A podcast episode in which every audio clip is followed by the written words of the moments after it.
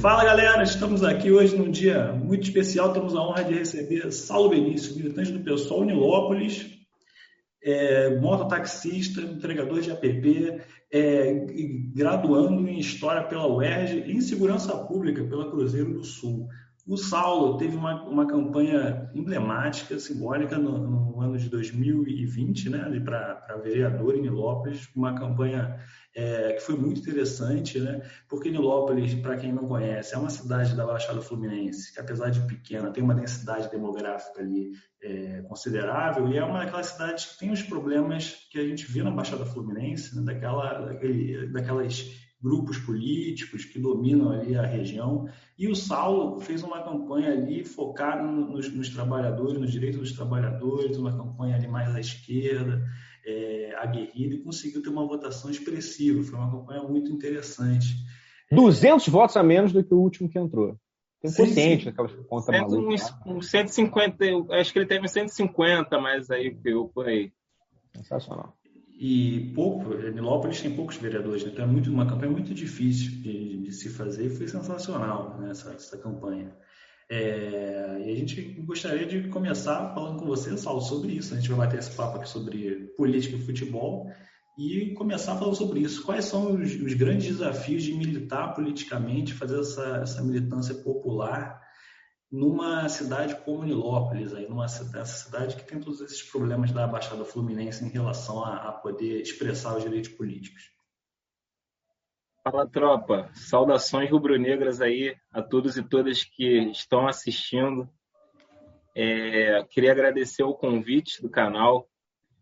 Eu já queria, assim, quando, quando eu vi o convite, já me interessei na hora.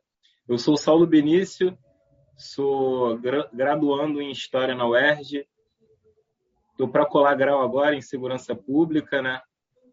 Eu sou dirigente do PSOL Unilópolis, é, acabei me tornando uma figura pública do PSOL e fui candidato na última campanha.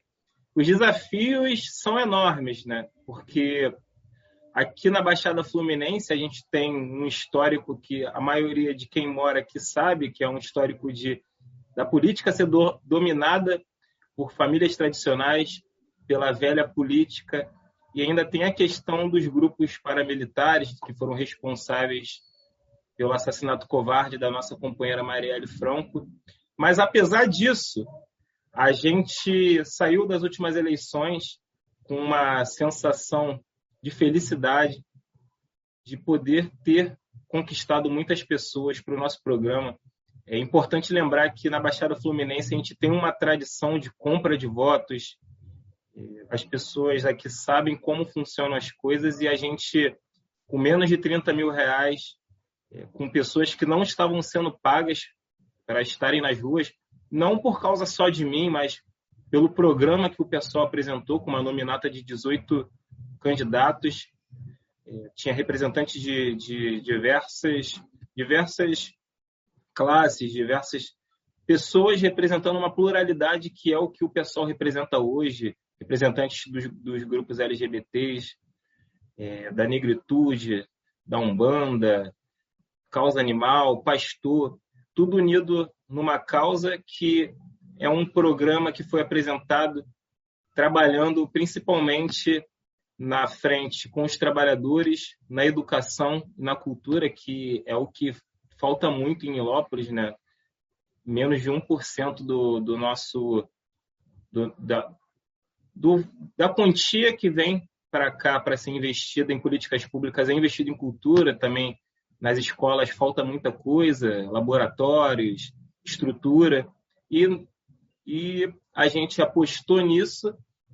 Também a nossa juventude em Nilópolis, ela a maior, o Nilópolis é, é movimentada pelo setor de comércios, então a maioria tem que sair de Nilópolis para ir para o centro do Rio trabalhar e acaba não encontrando emprego em Nilópolis.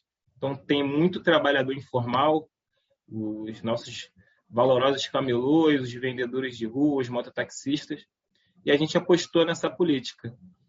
Os desafios, além de, de estar numa cidade que é dita conservadora, né, e que a gente mostrou que a população de Nilópolis já não aguenta mais conservar as coisas como estão, são essas famílias né, que dominam. A gente tem que, tem que pensar bastante cada passo que dá, não pode dar uma de maluco e tem que tomar cuidado com a nossa segurança, com o que a gente fala, mas apesar disso a gente não teve nenhum desrespeito da, do que a gente chama de velha política na cidade, não houve nenhuma ameaça concreta.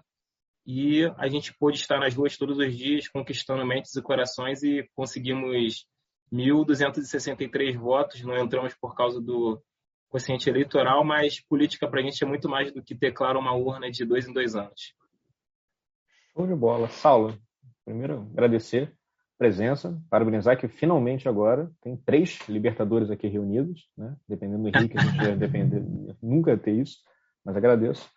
É, e falando sobre militância também, eu queria saber seu envolvimento, como é que está a questão do, do break dos AVPs. Você sei que teve mês passado teve uma mobilização, o Tarcísio até apresentou um, um PL recentemente também. Eu queria como é que está esse cenário? Mês passado, como, como você disse, Walter, a gente teve um break dos apps. Estivemos lá em frente à Câmara dos Vereadores, aproveitando esse gancho que o projeto do Tarcísio deu para o movimento, porque além de estarmos nas ruas, né, a gente não enxerga a política como teclar as urnas de dois em dois anos, mas é, não desmerecemos, não desconsideramos a importância da institucionalidade para que a gente é, tenha acesso a direitos. Então, estivemos nas ruas, é, tinha uma galera lá que era entregador, tinha uma galera da Casa NEM também, apoiadores, a gente estava lá para reivindicar né, os nossos direitos, as nossas garantias, que infelizmente hoje muitos de nós que somos trabalhadores, né, inclusive os professores, né, não temos, temos que tirar as coisas do próprio bolso, os professores, os entregadores, para poder estar tá levando seu dinheiro para casa, pagando as suas contas, abastecendo as nossas geladeiras. E o movimento, assim, é meio fragmentado, mas eu percebi uma mudança desde o primeiro break, que era aquela questão de, de como foi vendido, como foram vendidas as reformas da previdência e a reforma trabalhista. Naquela época, muito trabalhador acreditou que essas reformas trariam melhorias para nós. Hoje eu vejo que muita gente percebeu que isso foi uma armadilha e que está disposta a lutar contra essa narrativa de que com menos direitos nós temos mais emprego. Então. E é sempre a outra reforma, não, a próxima reforma é que vai melhorar. Na próxima, quando restar mais direito nenhum, agora é administrativo. Isso é pior, né? A cada reforma, a nossa vida nunca melhora. É sempre a vida dos grandes empresários, das grandes corporações, né? E, infelizmente, eles têm muito dinheiro, a gente não tem como negar isso. Eles conseguem é, fazer uma publicidade tamanha que conseguem convencer muitos trabalhadores. Mas eu percebi que no, é, até antes da, do break, eu tive numa reunião do mandato do Tarcísio e percebi que muitas, muitos entregadores que no, no primeiro break eles ainda estavam nessa mentalidade de patrões de si mesmo, já tinham mudado essa mentalidade. Então, apesar daqui a gente não ser como, por exemplo, São Paulo e outros estados, em que os entregadores sejam mais organizados, tem esse saldo positivo da galera estar tá se enxergando mais enquanto classe trabalhadora e que precisa ter seus direitos garantidos por uma CLT, por exemplo. Show de bola. E quantas manifestações fora Bolsonaro? Sua, sua, na sua participação, sua opinião e tentando associar. Peça um esquema tático. A gente está em que momento? Tem que jogar em que esquema agora? 4-5-1? Não, eu, eu 4-2-4? Não, é 4-2-4 é. Eu tô acostumado com 4-3-3 do, do nostálgico Jorge Jesus e também meio que meio que tá aí com o Rogério, mas eu acho que quanto mais quanto mais a gente tiver nesse, no ataque, mais chances a gente tem de estar tá na vanguarda aí dessa questão não, não que queiramos ser vanguardistas de algo, mas assim, eu acho que é importante a gente não dar bobeira agora. A gente tem que estar nas ruas. Não dá para esperar até 2023 para a gente tirar esse genocida do poder, porque até lá nós vamos ter brasileiros e brasileiras todos os dias morrendo por uma doença que já tem vacina. Então, eu sou do time que a gente tem que estar nas ruas agora, tem que se mobilizar, tem que apontar os crimes que estão sendo mostrados na CPI e pressionar, porque Lira não é dono do Brasil. Então, muito menos o Centrão está de mãos dadas com o Bolsonaro. Na verdade, o Centrão está sugando o Bolsonaro. Então, o Centrão, ao Centrão longo da compra. história. Centrão se é Uma... Eles estão com o Bolsonaro na mão, né? E o Centrão a gente sabe, né? O Centrão, enquanto tiver indo dinheiro para a mão deles, eles estão ali. Agora, quando eles, quando eles verem que os interesses deles já não, de certa forma, com a pressão popular, com a, a queda de aprovação do governo, o Centrão também é bobo, né? Então, para o Centrão, para a Lira dar uma banda no Bolsonaro, é mole e o nosso papel é ir para as ruas, sim, independente de Bolsonaro cair ou não. Uma questão que veio agora, só para nesse assunto ainda, depois a gente partir para o futebol, só alegrias. Claro, claro, não. Não, meu time não tem alegrias, nem tudo mas tudo bem, a gente finge que tem alegrias. mas é, o que, que, você achou da alcunha é, ladrão no último, acho que os últimos protestos, até o último teve, ficou bem flagrante, né? Além do miliciano, além do genocida, a alcunha ladrão. Eu sei que teve um debate no campo da esquerda se uma moralidade, um pequeno burguês e tal, ou, pô, mas para ganhar, para disputar as classes populares e esse discurso pegar por conta da, do escândalo da CPI, a alcunha poderia ser útil. Que, que é a sua visão? Olha, ao longo da história do Brasil, eu acho que essa é a primeira CPI em que o que estava sendo debatido ali não era corrupção. Pelo menos não até meses, é, um mês atrás, talvez. A gente tava, os senadores estavam fazendo um excelente trabalho ali, o que demonstra a importância das instituições republicanas do nosso país. Estavam fazendo um trabalho sério, estavam debatendo a vida dos brasileiros. E na maior parte das vezes a gente estava falando de corrupção. Claro que nós temos uma, uma classe média que a gente percebe isso também na narrativa da, da, da imprensa hegemônica, né? Que é voltado muito como se política fosse só roubar. Política é igual a roubo. Roubo é igual a política, como se a política só fosse isso e como se nós fôssemos o país mais corrupto do mundo, quando, quando a gente está ali na média.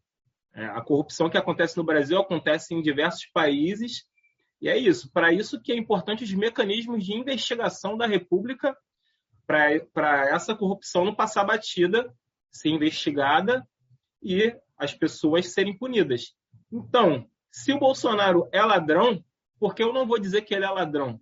porque além de genocídio, além de genocídio fascista, foi demonstrado que ele é ladrão, que a ex-cunhada dele botou botou para rolo lá os casos de rachadinha dele que a gente já sabia, teve corrupção na Covaxin. Então, eu acho que não cabe um moralismo vazio agora. Se ele é ladrão, isso é mais uma ferramenta para a gente convencer a população de que esse governo não dá. Exatamente. Entrando nessa questão agora um pouco do futebol, né, mas não deixando de falar do, do genocida que, que governa o país, é, né, vocês já me sacanearam por causa do Botafogo, né? Claro, a tristeza aí que eu. Nem começamos passando. ainda, fica tranquilo. os, todos os problemas, né? Inclusive, entrevistei aqui o professor Marcos Alvito na, há pouco tempo aqui no canal e, e eu, ele perguntou se estava tudo bem comigo antes da, da entrevista. Eu disse a ele que, que tendo em vista a pandemia e Botafogo, né?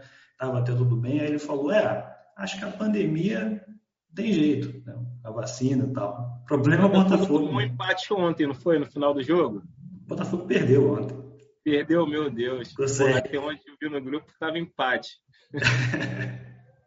então você vê o, o grau que, que está. Perdeu para o time que o Vasco meteu 3 a 0 para você ter noção. Olha a rivalidade aí de Série B, hein? Eu já propus, já propus. A gente tinha que ter o troféu. Porra, homenageia um cara aí. Bota, porra, troféu Porra, não sei. Edilson, da, Edilson Silva. Lá, porra, eu, o melhor grande da Série B ganhou um troféu. A taça entre Vasco, Botafogo e Cruzeiro. Já tô feliz. Eu ganharia a hoje. Puta tá acirrada. Botafogo, Vasco e Cruzeiro. É isso. Pô, já tô feliz. Mais um troféu. Já tem taça desse ano. É, então, não, mas agora eu vou reverter essa história, porque apesar disso, o Botafogo né, não, não tem relações, pelo menos não né, tão intensas quanto o Flamengo vem tendo com o Bolsonaro. Então você tem patrocínio da Avan, você tem Bolsonaro em jogo, Moro em jogo com a camisa do Flamengo sendo colocada por cima de uma gravata. Né? Você teve todas essas situações aí. o Flamengo como ferramenta de extrema direita sendo utilizado. Eu queria saber, Saulo, como é que você vê isso, né? Você como militante de esquerda e aí, pô, você está vendo aí seu time sendo usado por isso e tal, ao mesmo tempo que os times são eternos, né? Os clubes de futebol são eternos, né? Esses caras vão, vão ficar, mas os, os, os clubes vão ficar, mas esses caras vão, vão embora, né? Mas quero ver como é, qual é a sua visão sobre isso, né? Essa, essa, esse incômodo que, que causa. Bom, Henrique, é lamentável, né? essa diretoria do essa atual diretoria do Flamengo está longe de ser uma unanimidade para o torcedor, né? Seja o torcedor que está mais enraizado na política, como o torcedor que também tipo, só quer ver o Flamengo ganhando. É claro que, pô, em questão.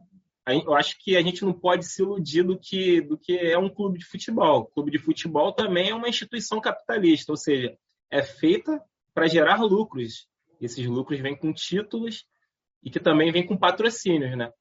Infelizmente, é, até um amigo vascaíno zoou, me zoou ontem, né, no, no, podcast que eu participei, ele falou, graças a Deus que o Flamengo está com o patrocínio da Van, porque essa vergonha eu não vou passar sozinho.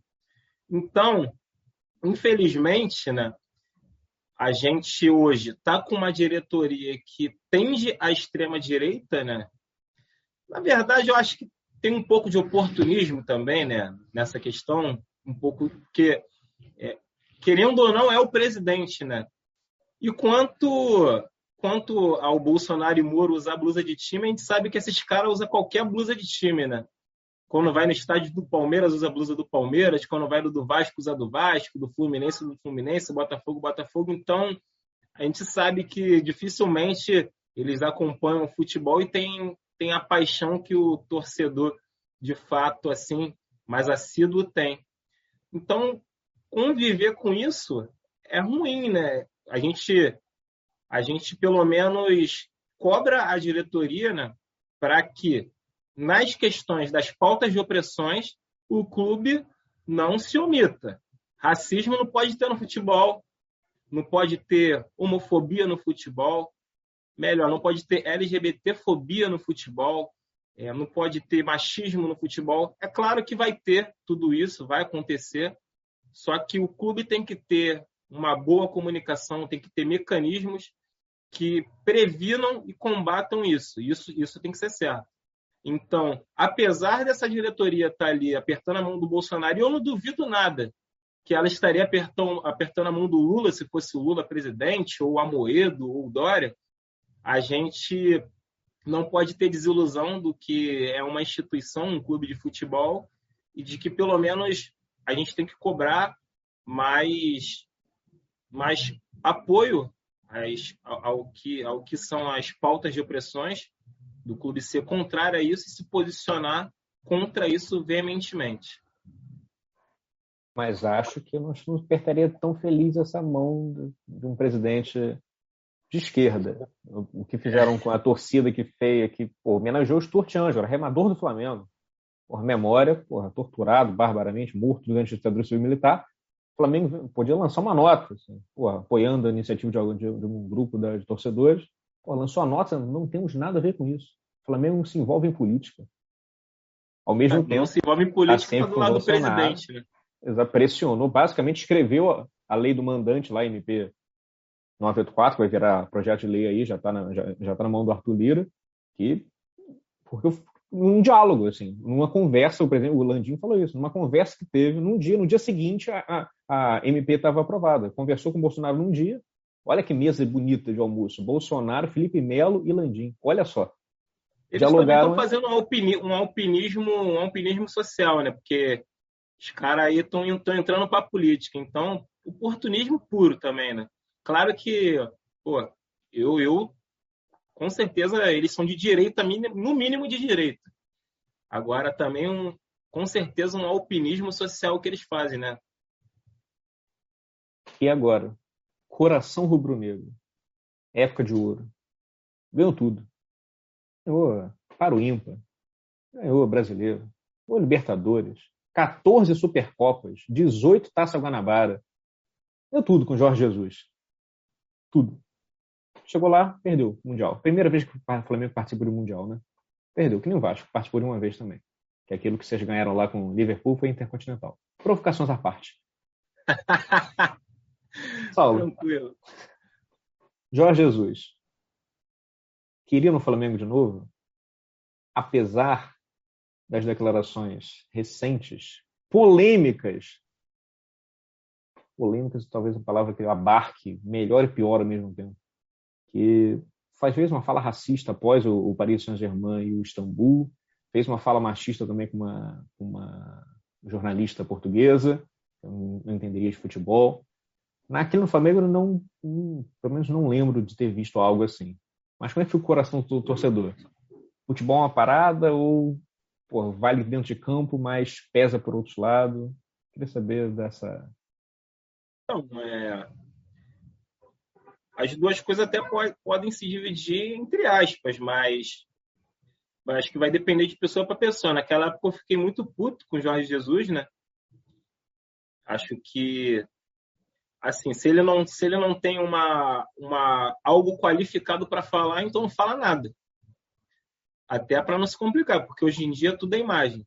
Ainda mais figuras públicas como treinadores, jogadores, eles tra o trabalho deles também é a imagem deles. Não à toa o Siqueira Júnior. E tô rindo à toa. Então, o que acontece? Naquela época eu fiquei muito chateado com o Jorge Jesus. Hoje em dia eu não tô nesse debate que uma parte da torcida do Flamengo levanta essa nostalgia, o que aconteceu em 2019 provavelmente não vai acontecer de novo. Contrato eterno para o Ceni. Fica Ceni. não igual aconteceu aquilo ali foi um ano. Eu desde pequenininho, quem viu o Flamengo de 2005 sabe quem viu Irineu na zaga, Wellington Silva, Dimba no ataque, é, como é Walter Minhoca na volância. Bons tempos. Pô, Márcio Braga chegar lá e falar assim: Acabou o dinheiro. Isso é o tempo bom. Todo mundo estava ali na mesma lama. Só uma correção que eu tenho boas, boas lembranças do Dimba no ataque. Tenho boas lembranças do Dimba no ataque. 97. daqui a pouco tem estátua pro Dimba no Botafogo. Que isso. O Dimba foi campeão. Não, tempo, Vamos respeitar. O dirigente do Flamengo pagava César Ramírez, César, é aquele tigre, era o tigre, Deus, é o tigre. Fundo. Porra, olha que isso, isso é futebol carioca, isso que era tempo bom. Isso aí, essa época, essa época aí era Eurico Miranda, Márcio Braga, porra. Isso, e época aqui também, Botafogo aí, pô, tava mandando ver. Até pô, aquela época que o Botafogo mandou bem, quando foi? Pô. Garrincha, né? Não, teve, um, teve um elenco do Botafogo que, pô, de poucos anos, poucos anos entre aspas. 2013, se dorme. É, o, é um elenco brabo do Botafogo, disputou Brasileirão aí por um bom tempo. Enfim, é. Disputou o Brasileirão por algum tempo. Agora... Não foi para ser piada, não, pô, mas. Agora tá disputando Série B, né? Tá, depois volta a disputar mais um tempinho. Foi, foi mal, foi mal. Tá então, é. Acostumado já. Hoje em dia, hoje em dia, hoje em dia não tem debate se, se o Jorge Jesus volta ou não volta para o Flamengo. O cara tá lá no Benfica, tá lá na Europa, não tem nenhuma previsão dele ser demitido, dele de que ele quer sair da Europa. E hoje em dia eu não sou do, da parte da torcida que eu acho que o Senna é tudo de ruim.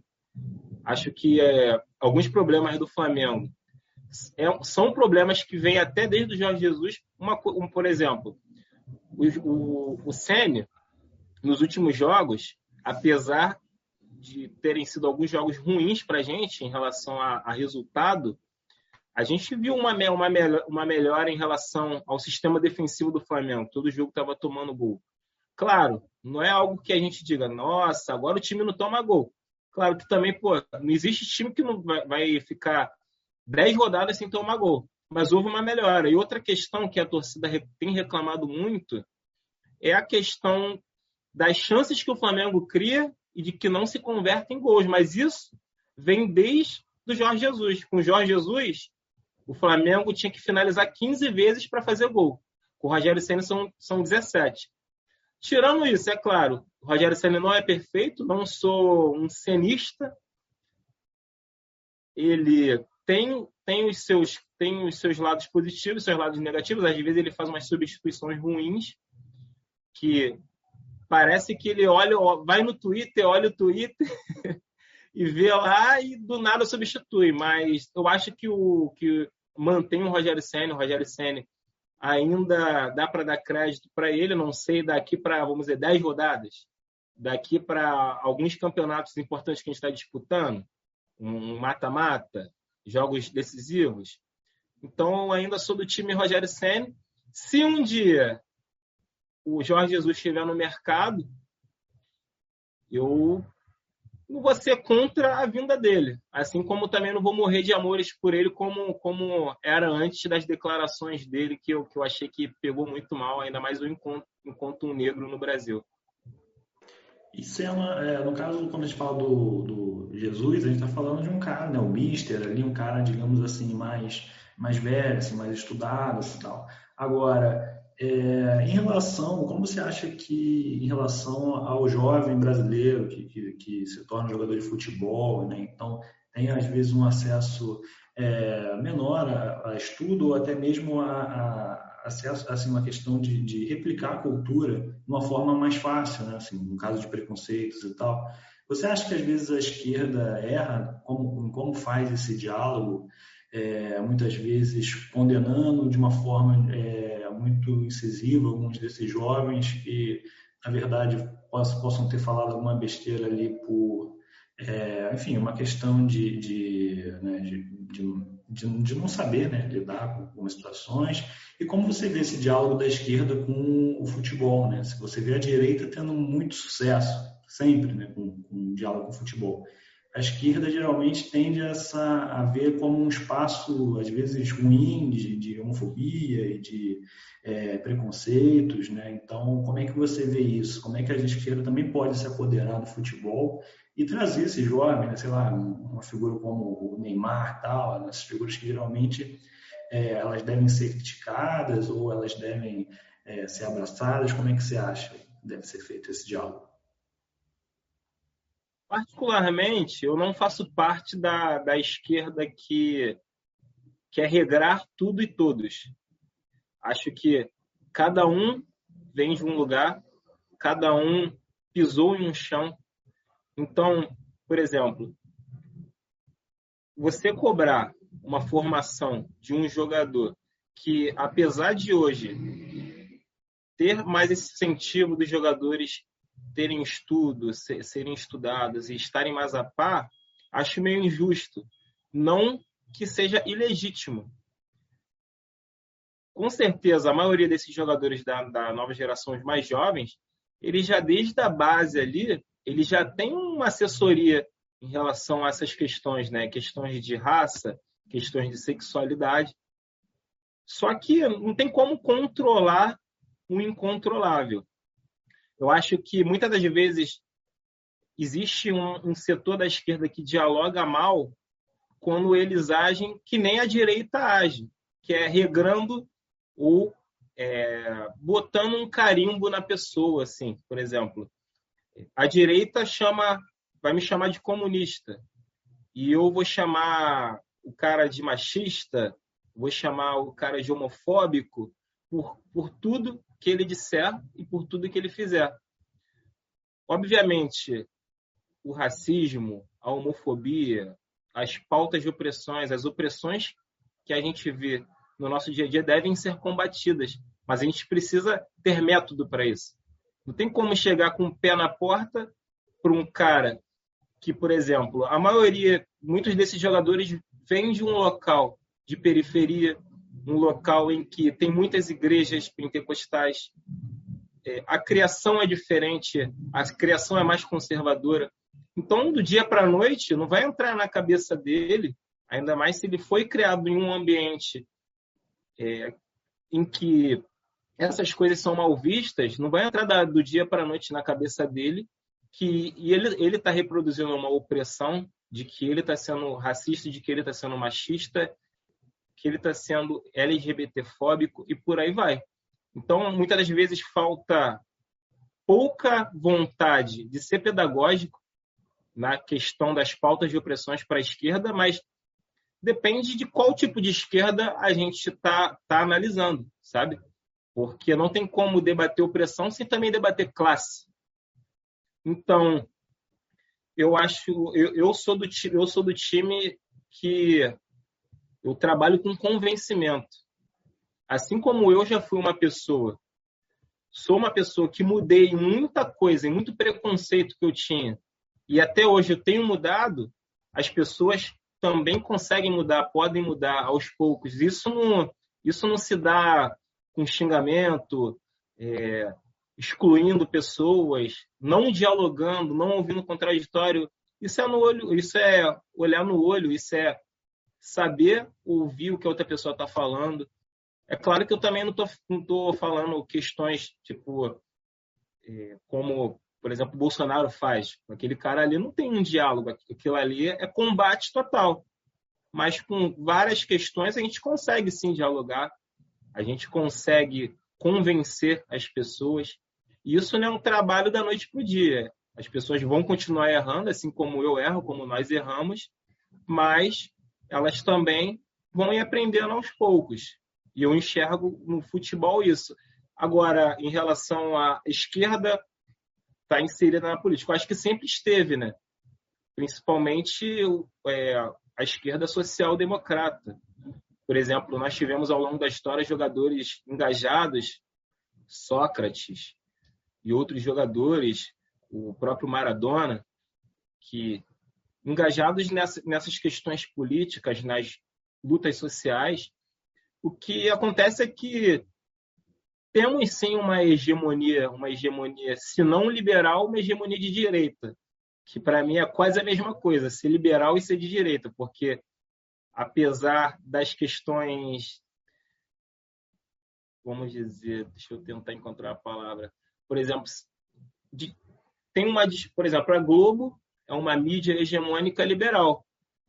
Só que ela não reproduz algumas opressões que a direita mais extrema direita ou a direita mais tradicional reproduz, ou seja, apoia a questão das pautas raciais em termos da questão da sexualidade, da pluralidade religiosa e tem uma extrema direita que vai totalmente ao contrário disso. Só que quando é para votar ali algumas coisas políticas, eles estão juntos. Então, por isso que eu digo que liberal é para mim é de direita. Então, hoje, assim como o canal de vocês prova e vários veículos, a esquerda está se inteirando mais do futebol. Agora, quem é daquele grupinho lá, é, pão, pão e circo, como se, nossa, a gente tivesse, a gente tem que ser militante, tem que ser sério o tempo todo, não pode rir, não pode gostar de futebol, não pode xingar palavrão, não pode xingar o outro. Eu não sou desse grupo. A parte do não pode rir, não pode ser feliz, o Henrique segue a risca mesmo, afinal ele torce para o Botafogo. É um pouco mais difícil ter o que se divertir. Saulo, pergunta rápida, séria, sem nenhum tom de clubismo. Hoje, Messi, Cristiano Ronaldo ou Germancano?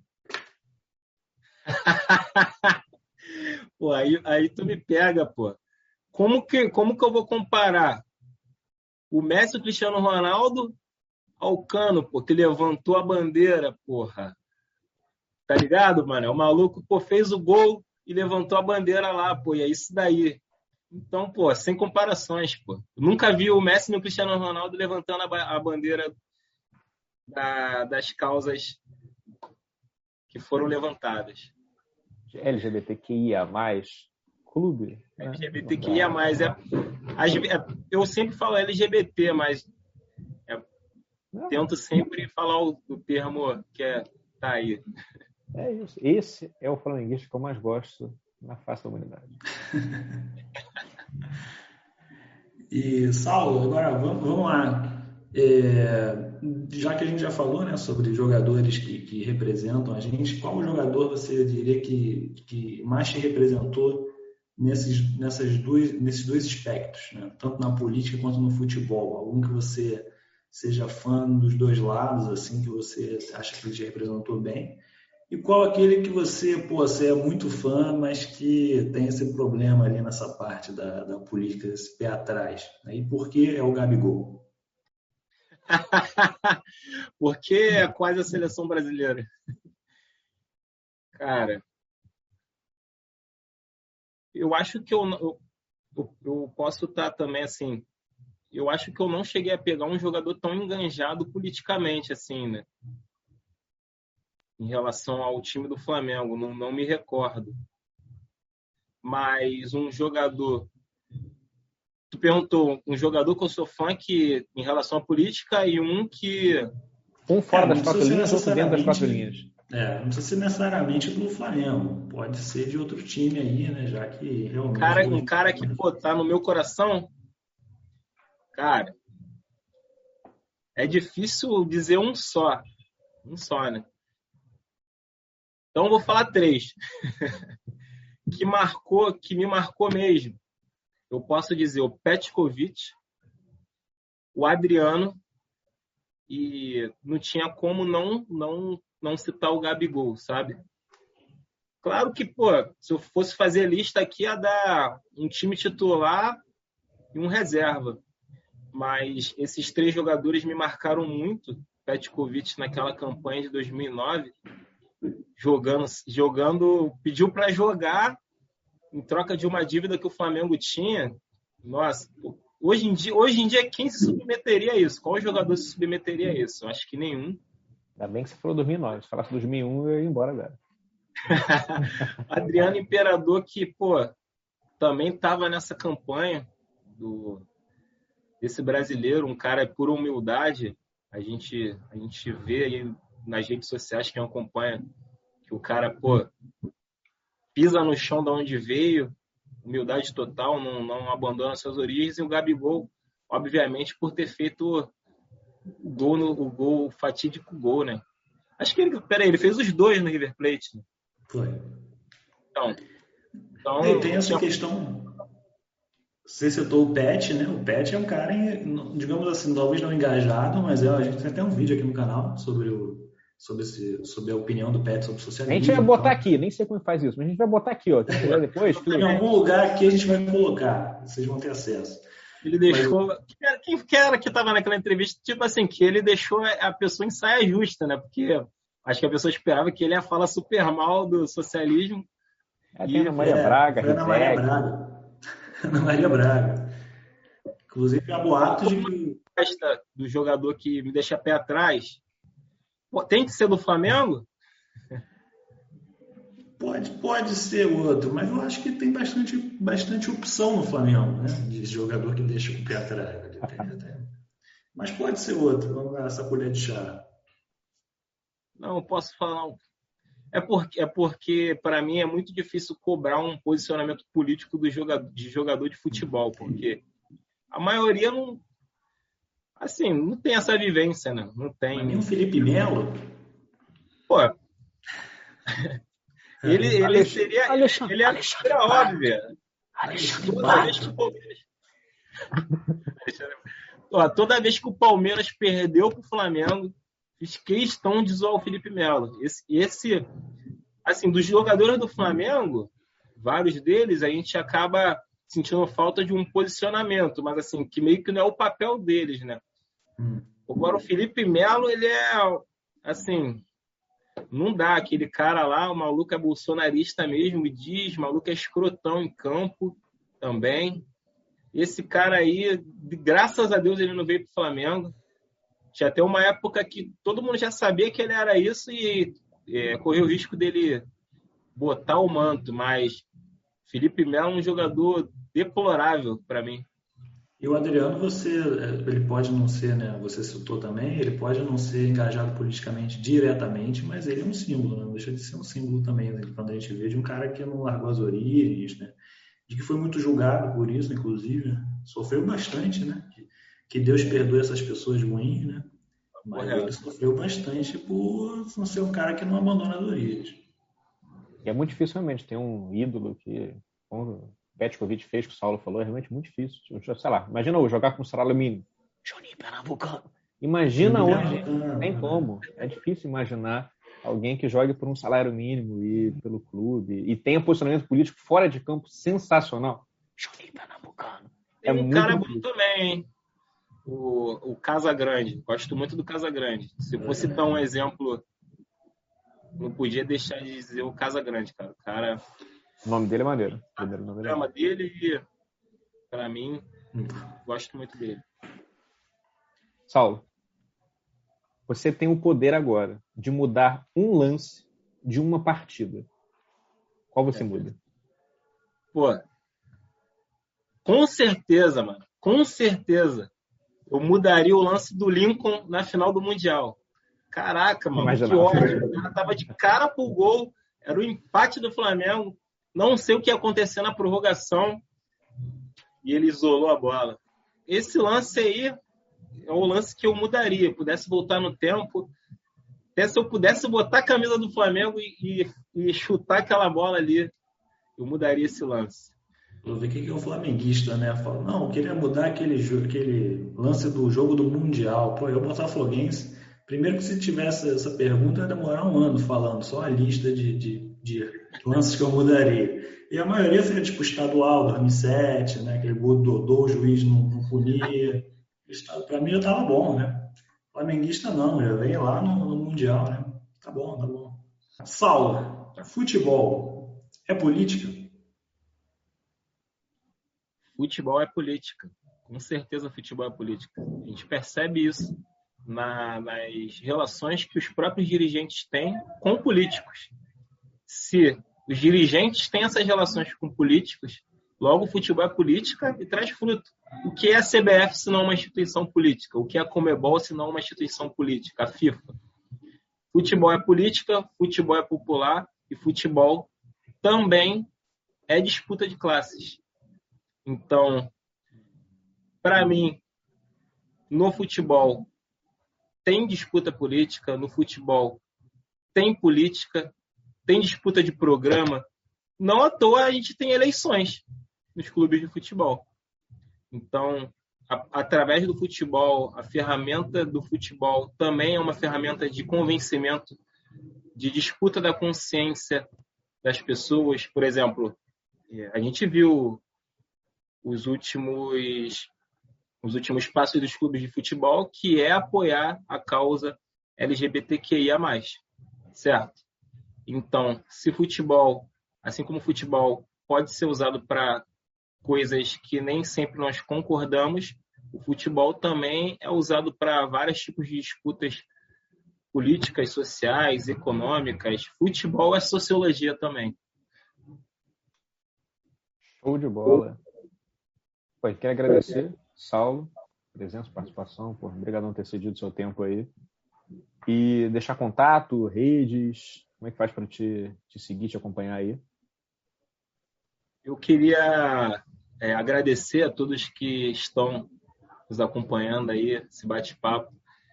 Eu me amarrei em estar aqui com lateral esquerda.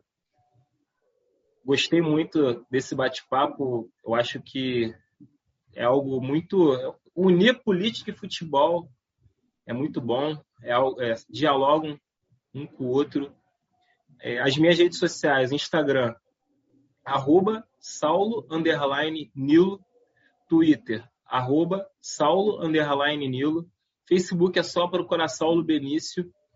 É, isso. Aqui, ó, vai estar tá aqui. Vamos vai estar tá aqui embaixo na descrição ou na tela. Vai clicar na descrição e vai aparecer também. Nosso editor Estevão, por gentileza. Só tenho a agradecer, a gratidão de, de estar aqui no canal. Quando, quando sair aí, eu vou, vou estar divulgando. vou pedir para as pessoas seguirem. Muito obrigado pelo bate-papo, obrigado pela oportunidade de estar trocando ideia, Walter, Henrique e o canal Lateral Esquerdo. A gente agradece. Valeu, valeu.